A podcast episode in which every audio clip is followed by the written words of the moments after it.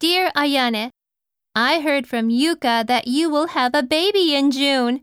That's wonderful. Yuka said becoming a mother is exciting. I agree with her. Take care. See you soon. Dear, 何々様、 have a baby. 赤ちゃんができる、 Agree with. に賛成する。